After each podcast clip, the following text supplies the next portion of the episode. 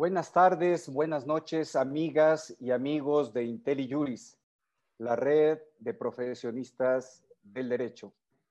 Esta noche tengo el gusto de presentarles a mi estimado amigo Ambrosio Michel, quien es un connotado abogado penalista especializado en temas fiscales y de lavado de dinero.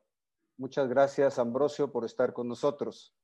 Ambrosio eh, eh, tiene una larga experiencia en la administración pública, ocupó cargos eh, relevantes en la entonces Procuraduría General de la República y también en la Procuraduría Fiscal de la Federación, donde tuvo a su cargo la Subprocuraduría de Investigaciones Penales.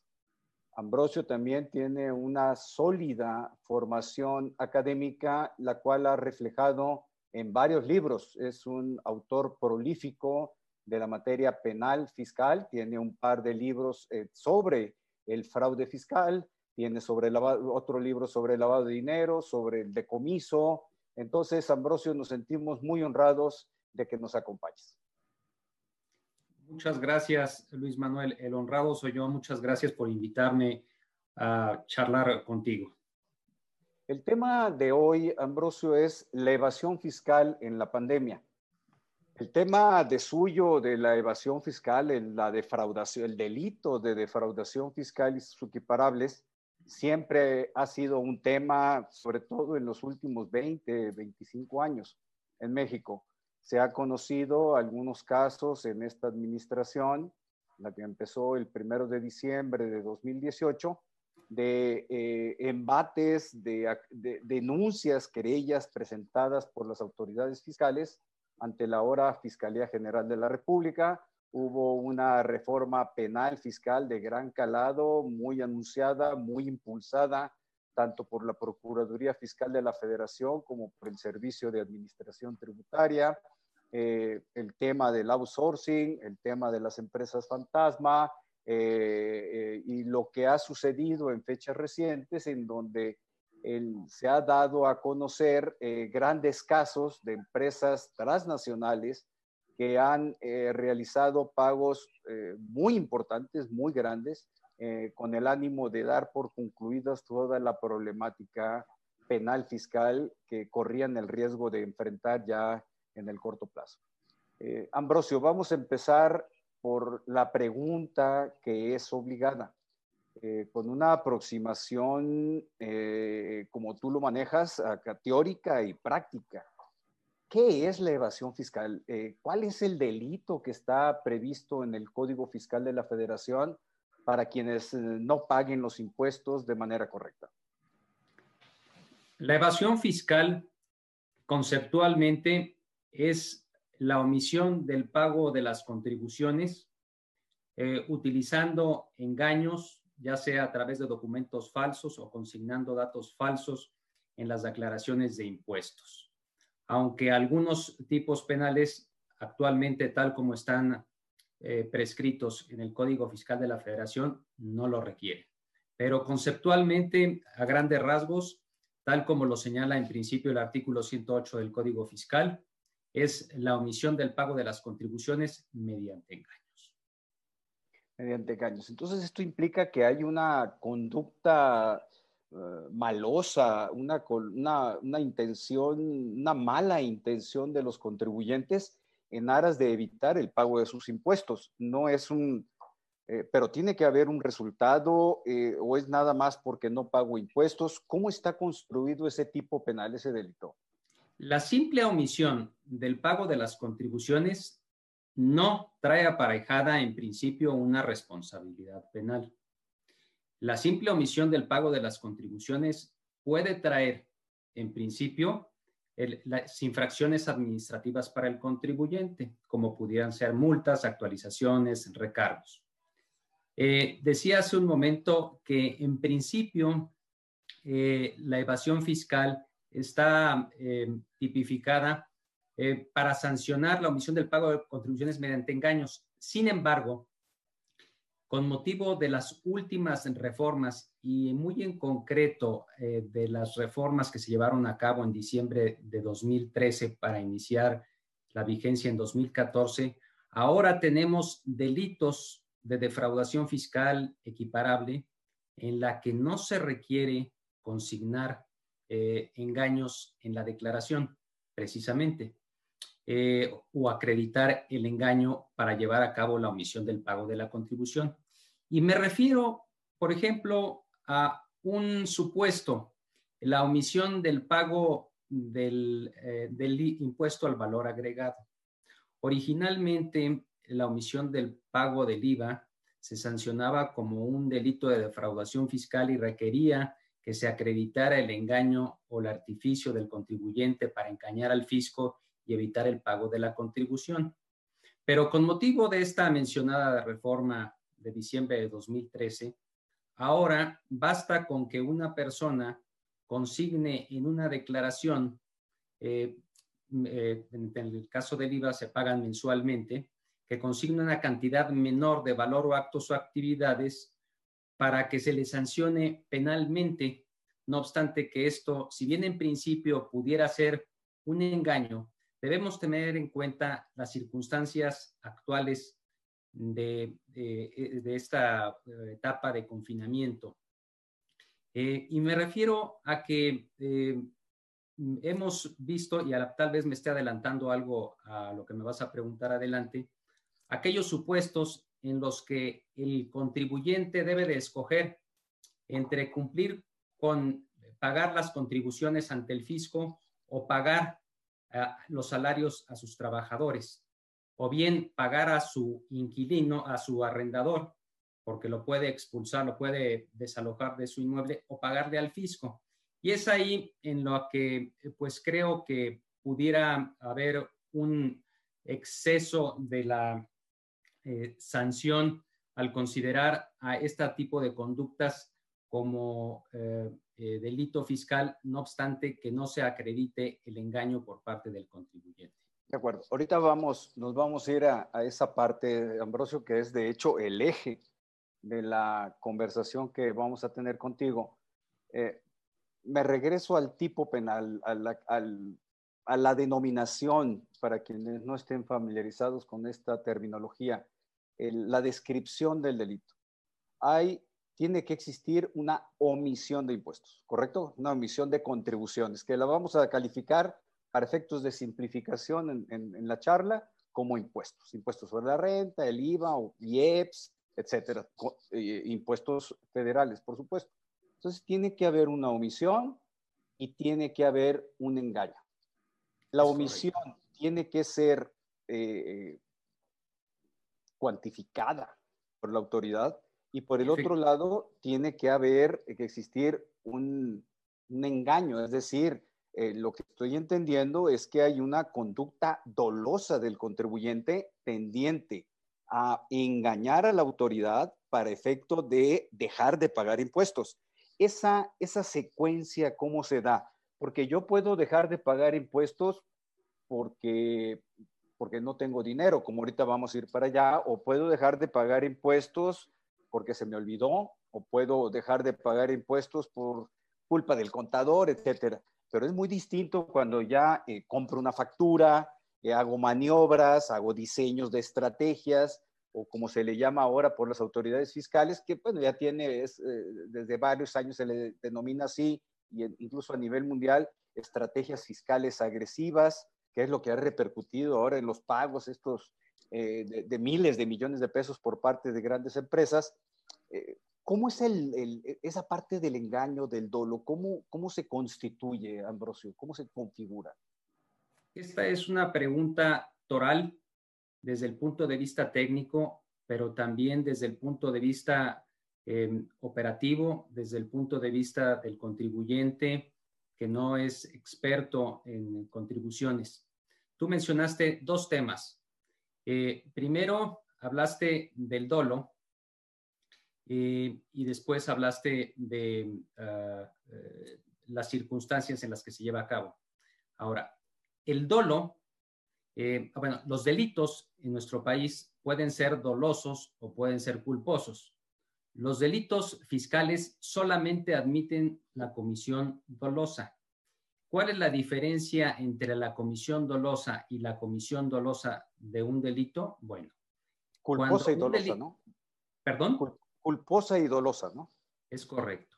Sí. Cuando un, delito eh, se comete dolosamente, cuando el sujeto, en este caso el contribuyente, conoce el delito, la conducta, sabe que la conducta es delictiva y además tiene la voluntad de llevarlo a cabo.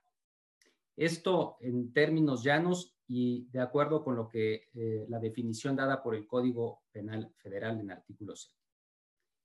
Y por otra parte, los delitos culposos son aquellos en los que, faltando un deber de cuidado por un descuido, eh, eh, el, sujeto activo del delito lleva a cabo o actualiza un delito, es decir, no se representa, no se imagina, no conoce el delito y por descuido o una falta de precaución incurre o actualiza un delito.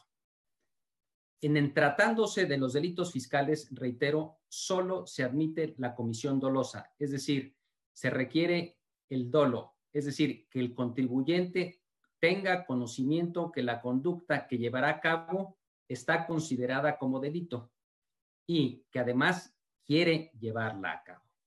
Sin embargo, em, este ha sido un tema que, por el que siempre he abogado y apelado, pero en nuestro país, en nuestro país, em, eh, tanto en, en el sector público como en el sector privado, en el ejercicio independiente de la profesión, me ha tocado conocer diferentes casos en los que el contribuyente, por un error, por un descuido, y como decías, por olvido, se le olvida presentar la declaración, o incluso por un descuido profesional del contador, hace incurrir al contribuyente en la omisión del pago de las contribuciones sin que éste se haya representado, querido o pretendido evadir al fisco.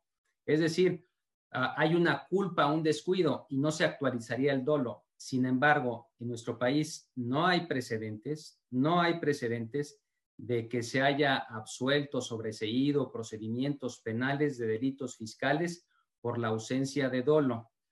Si bien existe el principio de presunción de inocencia, como en todo Estado de Derecho debe de regir, en México el principio de presunción de inocencia, al menos en tratándose de delitos fiscales, opera en contrario, porque basta una querella de la Secretaría de Hacienda y Crédito Público contra de un contribuyente para que a este, en la realidad, en la realidad, se le revierta la carga de la prueba y se vea obligado a demostrar su inocencia y no a que el Ministerio Público, eh, a través de la querella, previa querella de la Secretaría de Hacienda, eh, demuestre la responsabilidad seguimos presumiendo la conducta dolosa del contribuyente. Basta una querella de la Secretaría de Hacienda para que se presuma el dolo cometido por el contribuyente y le corresponde a este eh, demostrar su inocencia, cosa que no debería de ocurrir.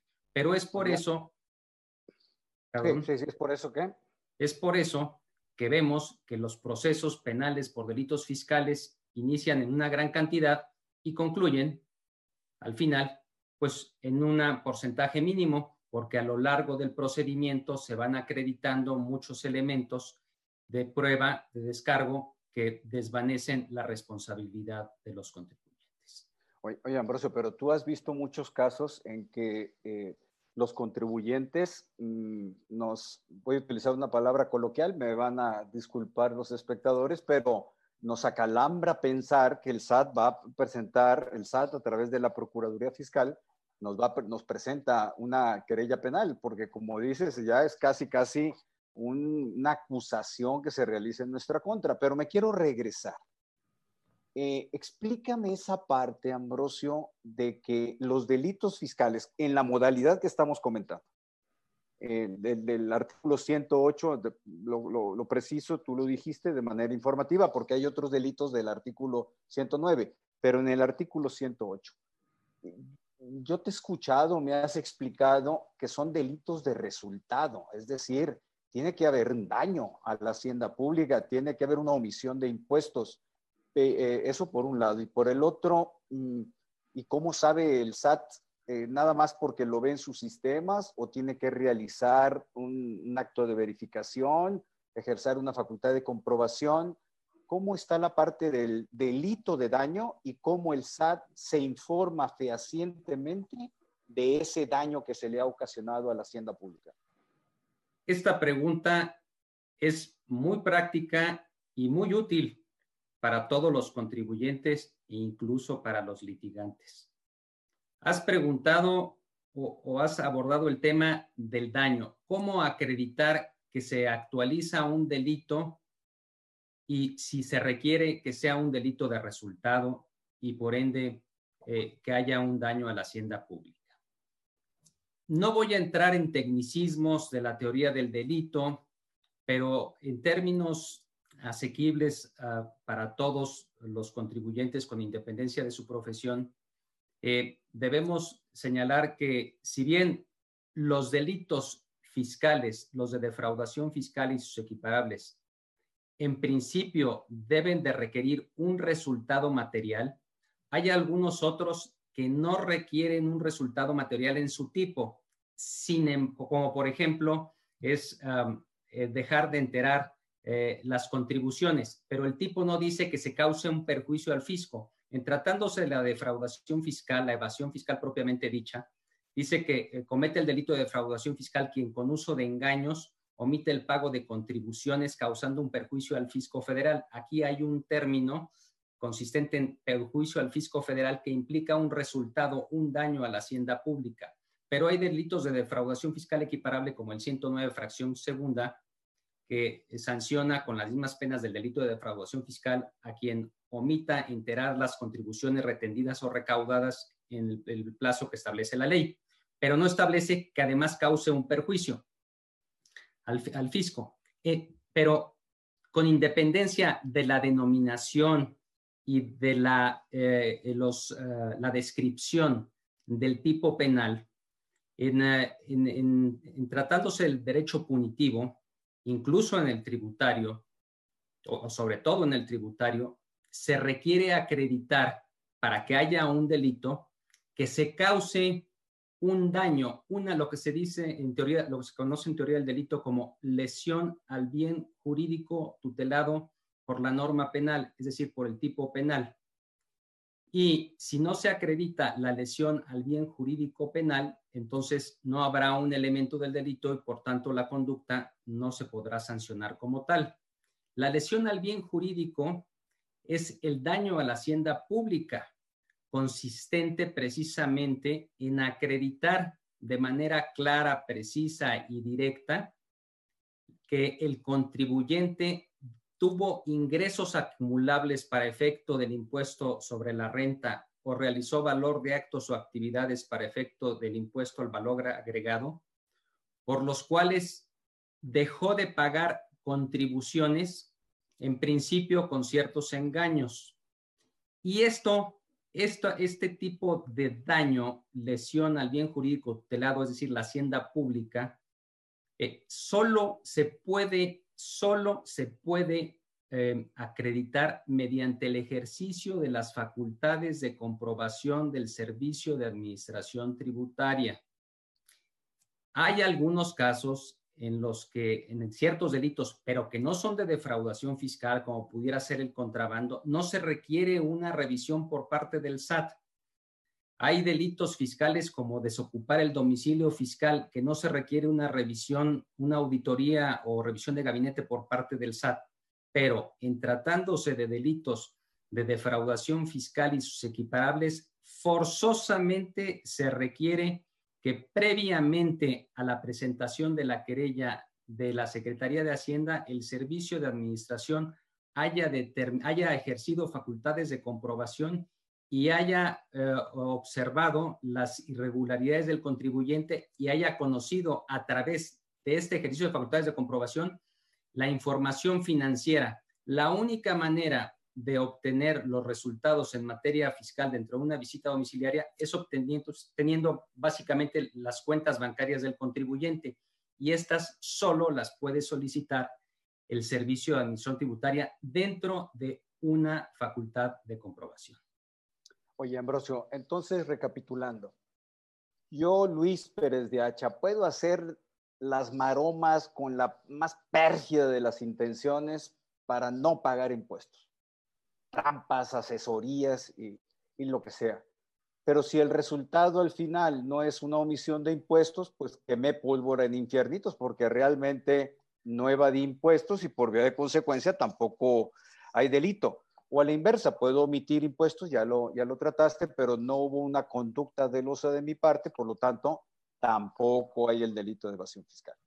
Las facultades de comprobación, nada más para hacer un, centrar el tema, son eh, las facultades que están previstas en favor del fisco federal, son varias, de la Secretaría de, Servicio de Administración Tributaria, que consisten en visitas domiciliarias, que acaba de comentar Ambrosio, hay revisiones de escritorio, que son revisiones que se hacen por oficio, ahora están las revisiones de gabinete, pero la parte importante es que para acreditar el delito, estoy entendiendo, Ambrosio, se requiere para efectos de la materialización del daño, que eh, contar con los estados de cuenta bancarios de los contribuyentes. Y eso nada más se puede obtener por parte del SAT cuando ejerza una facultad de comprobación, ¿correcto?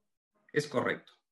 Es correcto y esto tiene su fundamento en el artículo 142 de la Ley de Instituciones de Crédito, en donde se regula el secreto, eh, el secreto bancario. El secreto bancario solamente eh, tiene algunas excepciones y dentro de la Secretaría de Hacienda, las, las unidades administrativas facultades para llevarlo a cabo, para solicitar información a los bancos, es el SAT, puesto que esta excepción contemplada en la Ley de Instituciones de Crédito dice textualmente que pueden solicitar la información las autoridades hacendarias para fines fiscales y la Corte ya ha establecido en diferentes jurisprudencias y múltiples criterios que para fines fiscales debe entenderse el ejercicio de las facultades de comprobación, las cuales única y exclusivamente puede ejercer el servicio de administración tributaria. Perfecto. Entonces el SAT ya le cayó a Luis y se dio cuenta que con uso de engaños, eh, eh, aprovechamiento, sí, el uso de engaños, con maniobras dolosas, evadió impuestos. Y ya, ahora sí que me agarraron con las manos en la masa. ¿Qué sigue, Ambrosio? ¿Cómo termina el asunto en la vía judicial? Eh, hay unas etapas previas, entiendo que participa la Procuraduría Fiscal de la Federación y de ahí se va a la Fiscalía General de la República y luego se pasa a un juez. Es un camino largo, eh, por lo que entiendo, ¿no? Sentada la premisa de que para presentar una querella se requiere el ejercicio de las facultades de comprobación, tú has abordado otro tema también que es crucial para los abogados y para los contribuyentes. Tú dices, ¿qué etapa eh, eh, sigue? ¿Cuál es el siguiente paso para proceder penalmente en un momento dado? Bueno, la primera pregunta sería, ¿tenemos que esperar a que concluya la facultad de comprobación, entiendas auditoría, revisión de gabinete, revisión electrónica? no, no, ya la, Corte ya también ha establecido en, diferentes criterios de que para proceder penalmente, es decir, para que la Secretaría de Hacienda presente una querella, si bien se requiere que previamente el Servicio de Administración ejerza facultades de comprobación, no requiere que éstas terminen de llevarse a cabo, es decir, que cumplan los 12 meses que prevé la ley para llevarse a cabo la visita domiciliaria o revisión de gabinete. Por ejemplo, la visita va a la mitad, por, poner, por ponerlo gráfico, o va empezando, o va a la mitad, o ya casi concluye. Si el SAT detecta que hubo evasión de impuestos con, con dolo, no hay que esperar a que concluya la visita para que el SAT proceda. Es correcto. Aún sea el, al primer mes, al segundo mes, al tercer mes, siempre y cuando tenga los elementos suficientes y básicamente información financiera del contribuyente eh, obtenida entre esta visita para determinar que hubo un daño.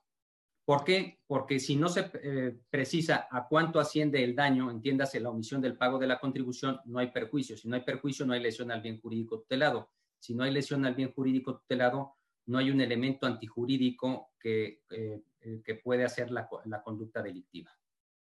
Aquí seguimos en la línea todavía del artículo 108 del Código Fiscal de la Federación. Ahorita pasamos al 109. Lo preciso porque ya hay un par de preguntas en relación con la no presentación de declaraciones. Pero me quedo en el 108. Omisión de impuestos con dolo. Eh, eh, eh, el, el, SAT sin concluir la visita, ya tiene los elementos que acreditan, pues, ¿cómo, cómo, le, cómo le llama ahora la terminología? Eh, los indicios de prueba, eh, ya tiene los elementos. Datos de, prueba. datos de prueba. Entonces, lo pasa a la Procu Fiscal de la Federación. Eh, ¿Qué sigue, Ambrosio?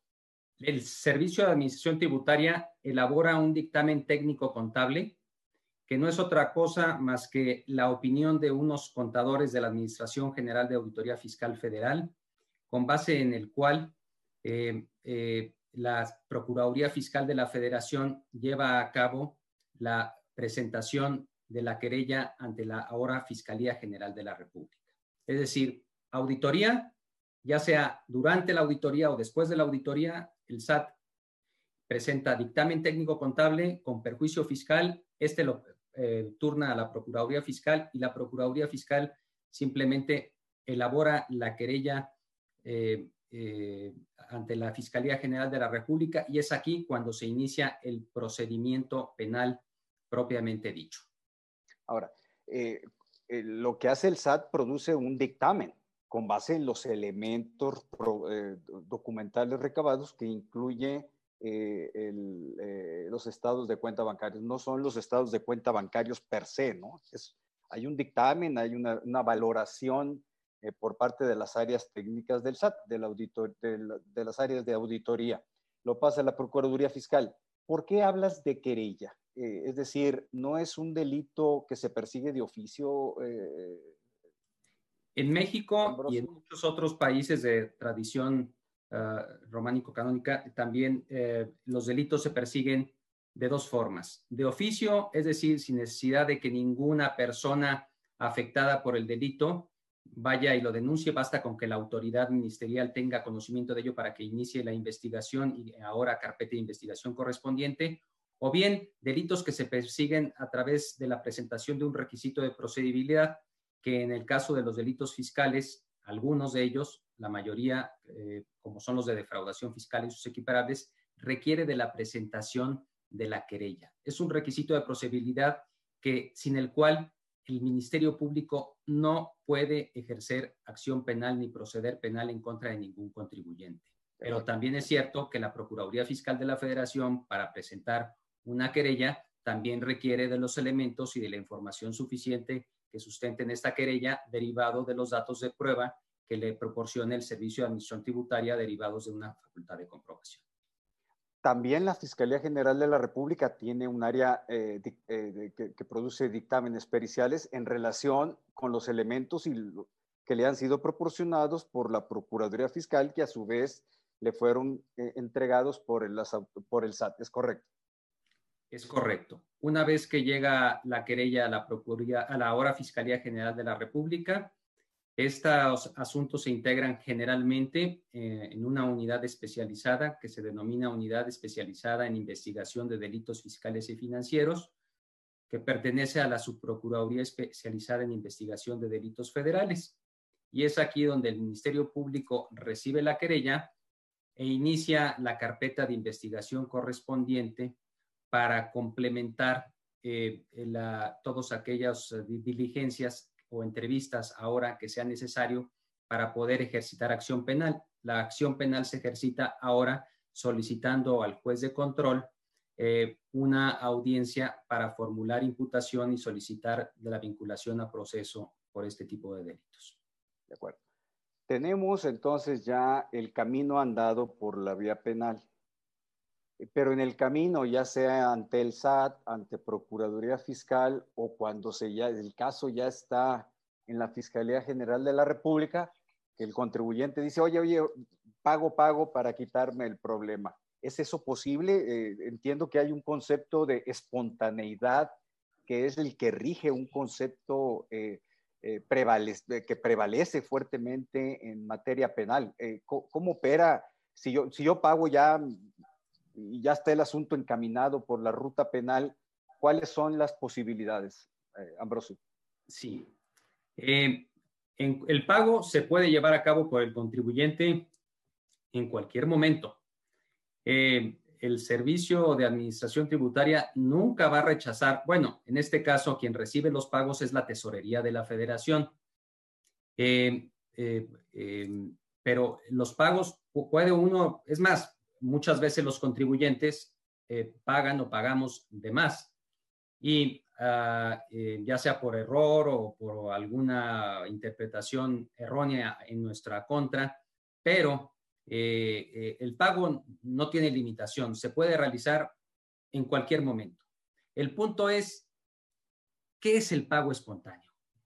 El pago espontáneo, pues como su nombre lo dice, para todos nos puede resultar muy coloquial el término espontaneidad. Espontaneidad es algo que se, que se hace sin necesidad de que medie requerimiento, invitación, solicitud de ninguna otra persona. En tratándose de materia fiscal, el pago espontáneo es aquel que se realiza también en los mismos términos, sin que medie requerimiento, solicitud, notificación por parte de ninguna autoridad, o mejor dicho, por, por parte de autoridad alguna.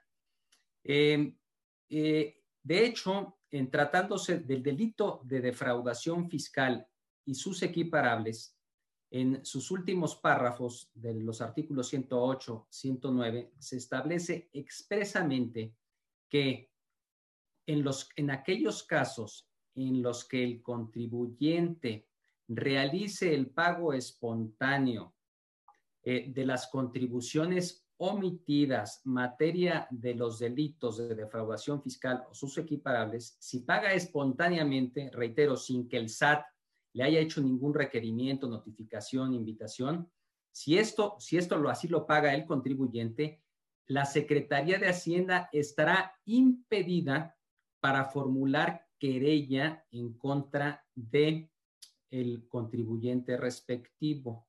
Esto es una figura, o sea, no voy a entrar en temas técnicos porque nos llevaríamos aquí incluso varias horas. Unos lo, eh, han, lo han considerado erróneamente como una excusa absolutaria, eh, otros como una condición objetiva de punidad. En fin, aquí en realidad no es más que un impedimento que tiene la autoridad para formular el requisito de procedibilidad cuando el contribuyente paga espontáneamente sus contribuciones, aun cuando sea de manera extemporánea. Es decir, pondré un ejemplo.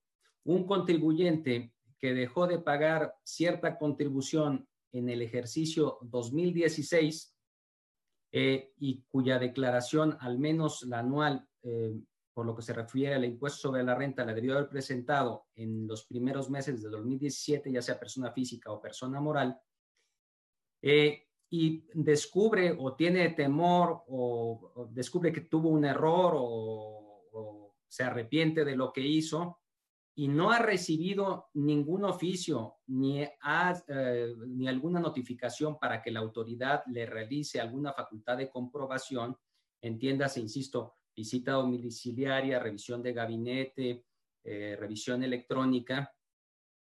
Eh, si hace el pago sin haber ningún requerimiento, la Secretaría de Hacienda no podrá formular ese requisito. Entonces, esto es algo muy, muy importante. Cosa diferente es que, como dicen, eh, se dice coloquialmente, si te agarran, si te cachan, pues ahí ya no hay espontaneidad porque ya te descubrieron. Si el SAT te inicia una facultad de comprobación y dice, bueno, oye, quiero pagar, bueno, ahí la, la, querella sí se puede presentar por parte de la Secretaría de Hacienda. Ya no hay impedimento para que la presente. ¿Por qué? Porque ya te cacharon. Sin embargo, sin embargo, si bien la querella sí es procedente porque el pago no es espontáneo, dentro de lo que es el Código Fiscal desde hace muchos años se, preveía que en tratándose de casos en los que el contribuyente dentro del procedimiento quisiera pagar, podía solicitar el sobrecimiento de la causa previo pago con las actualizaciones y recargos de la omisión eh, eh, omitida. Ahora, dentro del Código Nacional de Procedimientos Penales, se prevé lo que es el acuerdo reparatorio. El acuerdo reparatorio que consiste en que, eh, es una figura en base a la cual la parte querellante ofendida y el sujeto activo del delito, en este caso el contribuyente, se ponen de acuerdo para que este último pague las contribuciones omitidas con sus actualizaciones y recargos y con esto se sobresee la causa penal. Eh, fue lo que se, eh, por lo que se ha manejado de información pública, incluso directamente por en una entrevista que, que, estuvo circulando en redes ayer y hoy del Procurador Fiscal de la Federación, el acuerdo reparatorio es lo que se celebró por las grandes empresas eh, transnacionales que realizaron los pagos que han sido anunciados eh, recientemente. Eh, nos están haciendo la pregunta, la respuesta. Perdón, perdón, ahí hay, hay que hacer una aclaración bien importante. yo me referí a la gran mayoría de los casos, es decir, existe y, procede el acuerdo reparatorio como regla general en todos los delitos, incluso en los delitos fiscales de los que estamos hablando, como el de la defraudación fiscal y sus equiparables. Sin embargo, con motivo de la reforma, de la reforma que se llevó a cabo a diferentes ordenamientos, entre ellos el Código Nacional de Procedimientos Penales y el Código Fiscal de la Federación, los acuerdos reparatorios en tratándose de delitos fiscales como la defraudación fiscal y sus equiparables no proceden en ciertos casos y no proceden los acuerdos cuando eh, en aquellos casos en los que el monto de la contribución omitida en tratándose, insisto, de defraudación fiscal y sus equiparables, el monto de la contribución omitida exceda de tres veces el monto de la fracción tercera del 108, es decir, de 7 millones 800 mil pesos aproximadamente. Explico. Con la reforma del 11 de, publicada en el Diario Oficial de la Federación el 11 de noviembre de 2019, en tratándose de defraudación fiscal y sus equiparables, cuando el monto de la contribución omitida sea superior a 7 millones 800 mil pesos y se trate de delitos calificados, no procederá, no procederán los acuerdos reparatorios. Y es, entonces debemos de partir del hecho de que si hay defraudación fiscal, el monto de la contribución es de más de 7 millones 800 mil pesos y es calificado, no procede el acuerdo reparatorio. Dirá el público, eh, bueno, hay defraudación fiscal, lo entiendo. Eh, que el monto de lo, la contribución omitida sea más de 7 millones 800 mil pesos, entiendo, pero que sea calificado, ¿qué significa? Que sea calificado significa que el delito se cometa consignando datos falsos en las declaraciones, utilizando documentos falsos, em, tratándose de contribuciones eh, retenidas o recaudadas. En realidad, el delito de fiscal puede ser calificado en cualquier circunstancia. Cosa diferente es si esto es constitucional o no. Me refiero a que si las calificativas que agravan la conducta eh, fiscal son constitucionales en su eh, aplicarlas al delito o no. Esto es otro tema. No lo abordaremos aquí porque nos podemos llevar dos o tres horas más, cuando menos. Pero, insisto, si el delito de defraudación fiscal se, refiere a casos en que se omitió más de 7 millones 800 mil pesos y el delito es calificado, que puede ser en cualquier caso, no procede el acuerdo reparatorio. Entonces, eh, hay que tener cuidado. Hay, hay, varias preguntas, algunas ya quedaron respondidas por ti. Por ejemplo, el, el hecho de que se necesita el, ejercicio de una facultad de comprobación por parte del SAT, cómo el acuerdo preparatorio ya se da en, ante la Fiscalía General de la República, cómo se puede hacer el pago previo y todo lo que has comentado antes de que se inicie eh, una actuación cuando es el pago espontáneo. Es decir, si Luis, en el ejemplo que manejaba hace un, momento, puso toda la maquinaria de manera dolosa para evadir impuestos, evadió impuestos, pero al día siguiente se arrepiente y, al, y, al, y pasado mañana llega el SAT, pues la libré. Pero si mañana me llega el SAT y al pasado mañana lo quiero, pago, pago en cualquiera de sus modalidades, pues el, el, pago no es espontáneo y por lo tanto existe la posibilidad de que se, se avance con la querella por parte de las autoridades fiscales.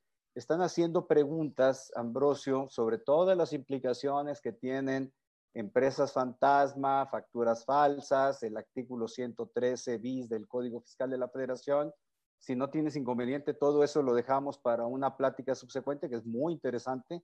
Todo el tema de la simulación, el 108, el 109, lo que es el 69B en relación con el 113 y lo que trae implicado. Están haciendo algunas preguntas sobre lavado de dinero en los casos de evasión fiscal. Yo he escuchado varias pláticas tuyas que están muy, muy, muy, muy interesantes.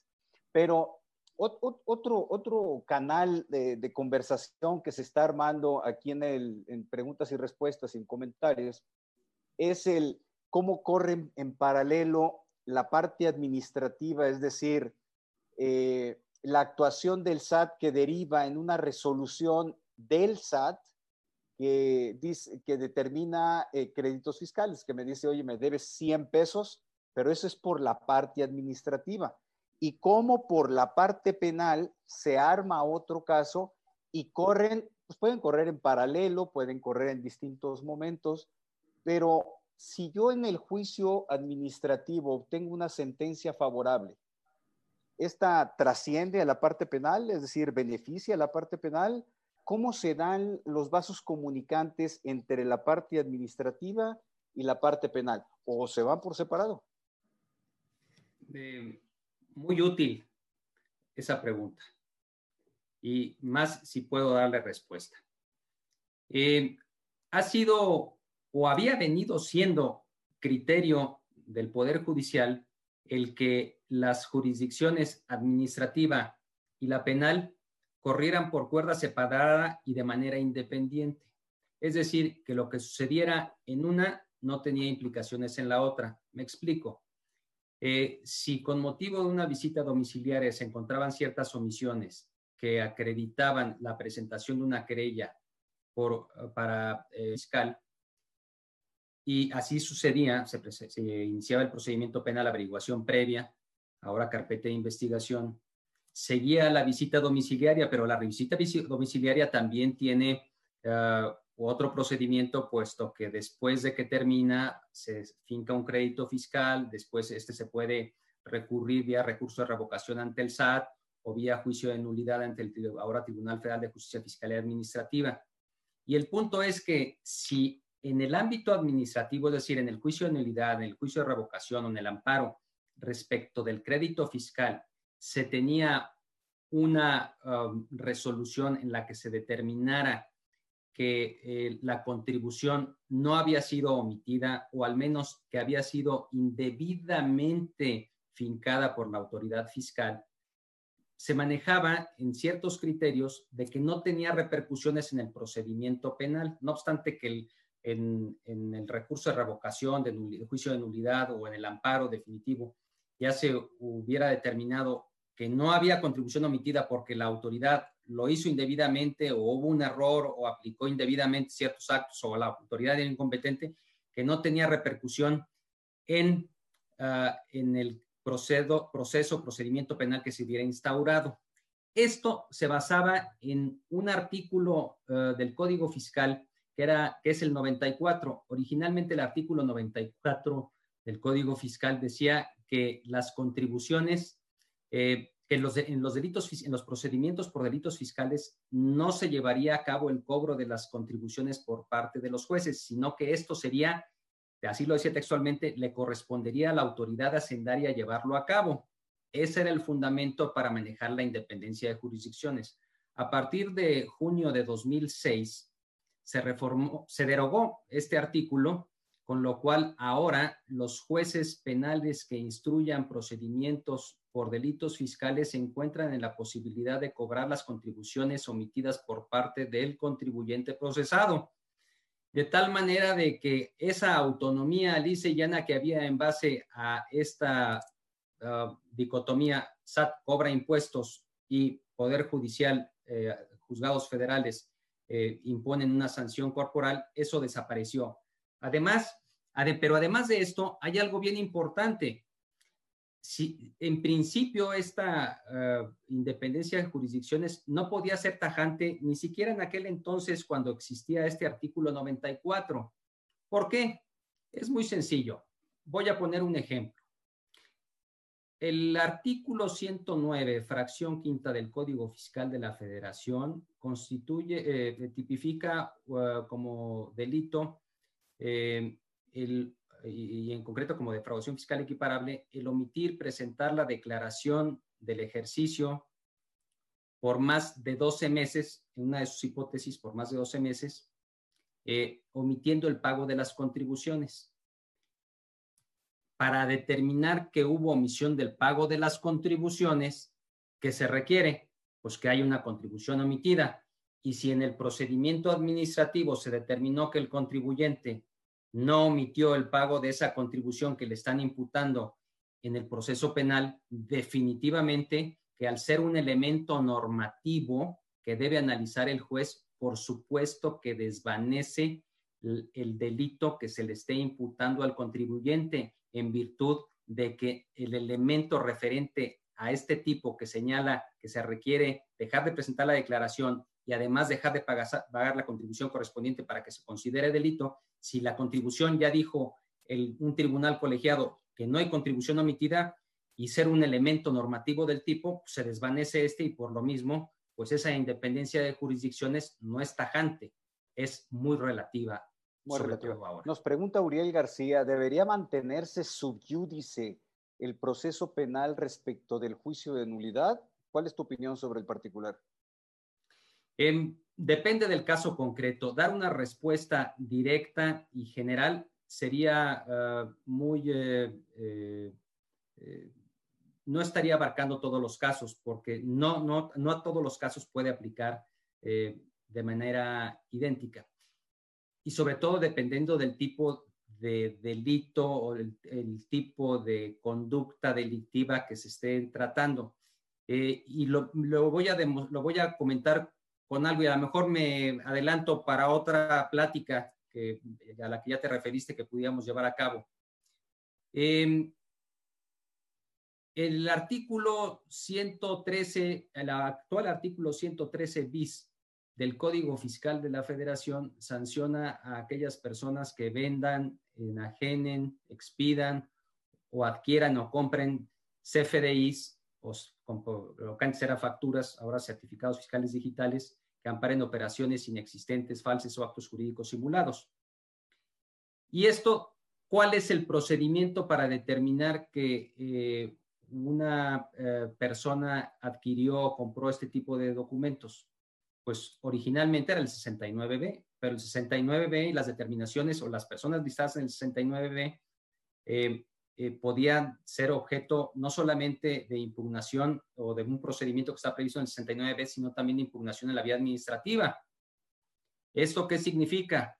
Que si bien con la mera publicación en el, en el artículo 69B del Código Fiscal de la Federación, si alguien compraba una factura o alguien enajenaba una factura de estas, o una empresa que expedía una factura de estas, eh, bastaba para que, o basta en principio, entrecomillado porque es muy relativo, para que la autoridad fiscal presente una querella por este artículo 113 bis.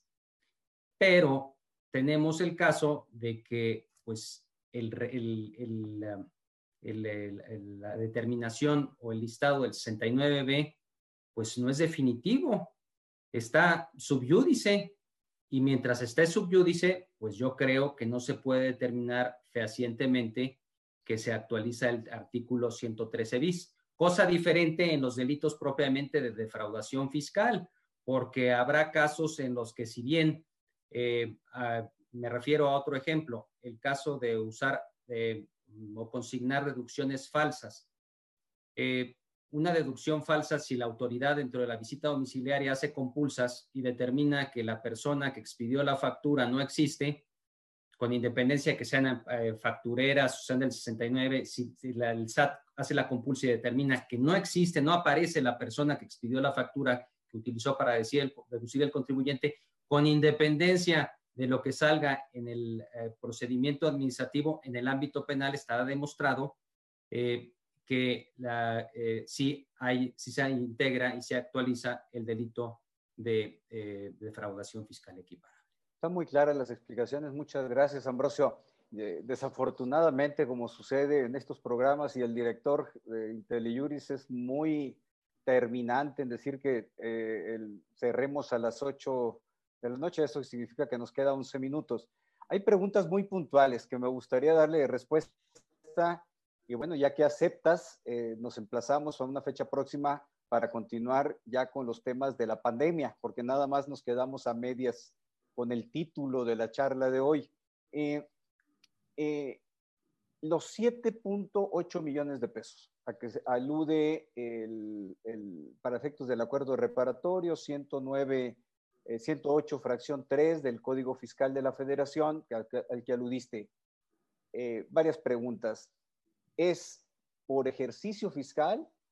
Y segunda pregunta, ¿incluye actualización y recargos? ¿Cómo se computa esa cantidad? Bueno, primero, eh, en tratándose de delitos fiscales para determinar la lesión al bien jurídico protegido, en este caso el daño a la hacienda pública, la omisión de la contribución no pagada, es el importe histórico, no incluye actualizaciones y recargos. Primero. Segundo, si los 7 millones 800 mil pesos deben de ser de uh, un ejercicio, varios ejercicios, en realidad eh, eh, la, normativa eh, reformada, como materia de la reforma, no distingue, pero puede ser, en principio debería ser un ejercicio, pero también es posible que la autoridad presente una querella por tres ejercicios para dar los 7.8 millones de pesos, en lo cual se, se actualizaría la imposibilidad para acceder a un acuerdo reparatorio esto significa que es un tema que no ha sido definido por los tribunales federales de México. No ha sido objeto de impugnación todavía, ni mucho menos de resolución judicial. Ya bueno. Viene otra pregunta, eh, que, si los CFDI se compran. Si quieres eso para efecto del tipo penal, yo te he escuchado una explicación muy buena de que los CFDIs no, no se compran este, eh, y por lo tanto es de imposible eh, actualización el supuesto del 113 bis del Código Fiscal de la Federación, pero eso va a ser materia de una tercera charla contigo, si, si, si me lo permites, Ambrosio. Con mucho eh, gusto. Eh, ¿Cuáles son las penas de prisión previstas para la defraudación fiscal? Bueno, el, el artículo, el, el, Código Fiscal prevé en el artículo 108 las penas fiscales, las penas aplicables a este tipo de delitos empiezan desde dos meses hasta sanción de nueve años de prisión. En realidad, la que nos debe de preocupar es ah, la fracción tercera que sanciona con eh, prisión de tres a nueve años a aquellas personas que realicen conductas por las cuales omitan contribuciones por dos millones seiscientos mil pesos o más. Eh, eh, las fracciones anteriores se refieren a conductas que son inferiores, eh, sanciona con prisión hasta de cinco años a aquellas personas que em, omiten contribuciones hasta de dos millones seiscientos mil pesos y así la fracción primera a una cantidad de un, hasta un millón setecientos cincuenta y cuatro. Pero la que nos debe preocupar es la fracción tercera porque es el parámetro para indicar los tantos o los tres tantos para que se impida eh, eh, los beneficios que están previstos en el Código Nacional de Procedimientos Penales y hasta en el mismo Código Fiscal para que los contribuyentes puedan pagar las contribuciones y liberarse de un, eh, de un procedimiento de este tipo de delitos. Hay otra pregunta interesante. cuando hablamos de facultades de comprobación, ya quedó muy arriba en la sección de preguntas y respuestas, pero se me quedó muy grabada. Es el tema de la discrepancia fiscal, que es una herramienta útil de fiscalización, porque es un contraste entre las erogaciones realizadas y los ingresos declarados. Si yo declaro 100 y resulta que me comprueban que realicé erogaciones en el concepto que define la ley del impuesto sobre la renta por 200, en automático esa diferencia de 100 entre 200 que er, erogué y 100 que declaré como ingreso, eso es lo que se considera discrepancia fiscal. La pregunta es, para efectos penales, en casos de discrepancia fiscal, ¿también se requiere el ejercicio de una facultad de comprobación?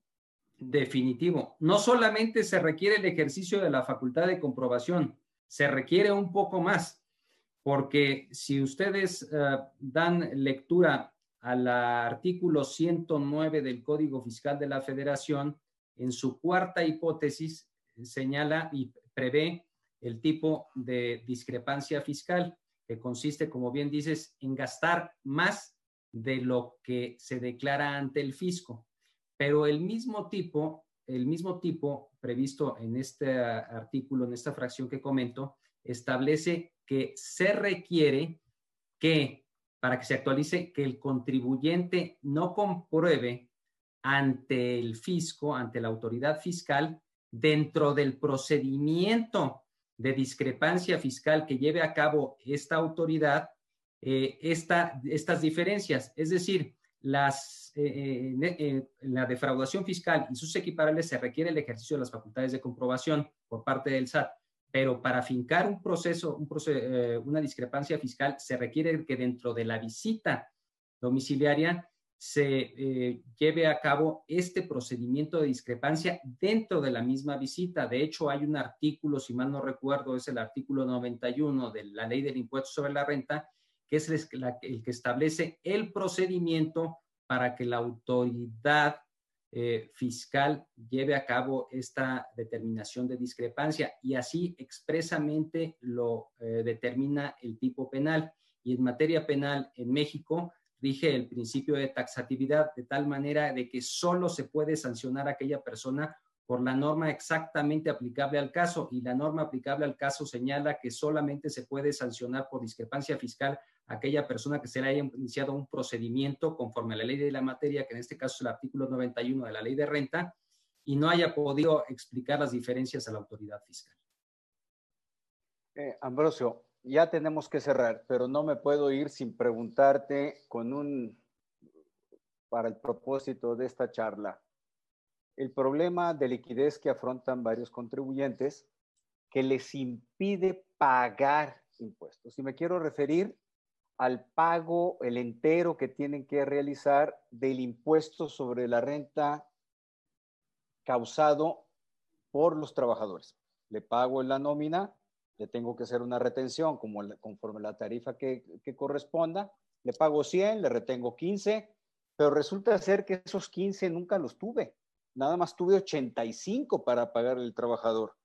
Y el, el artículo 109 me dice que por no enterar el impuesto sobre la renta retenido, es una retención virtual, no material porque no hubo flujo, es delito, es un delito equiparado, equiparable. Así es. En tu concepto, ¿se actualiza o no el delito fiscal? Desde mi muy particular punto de vista, no se actualiza el delito fiscal.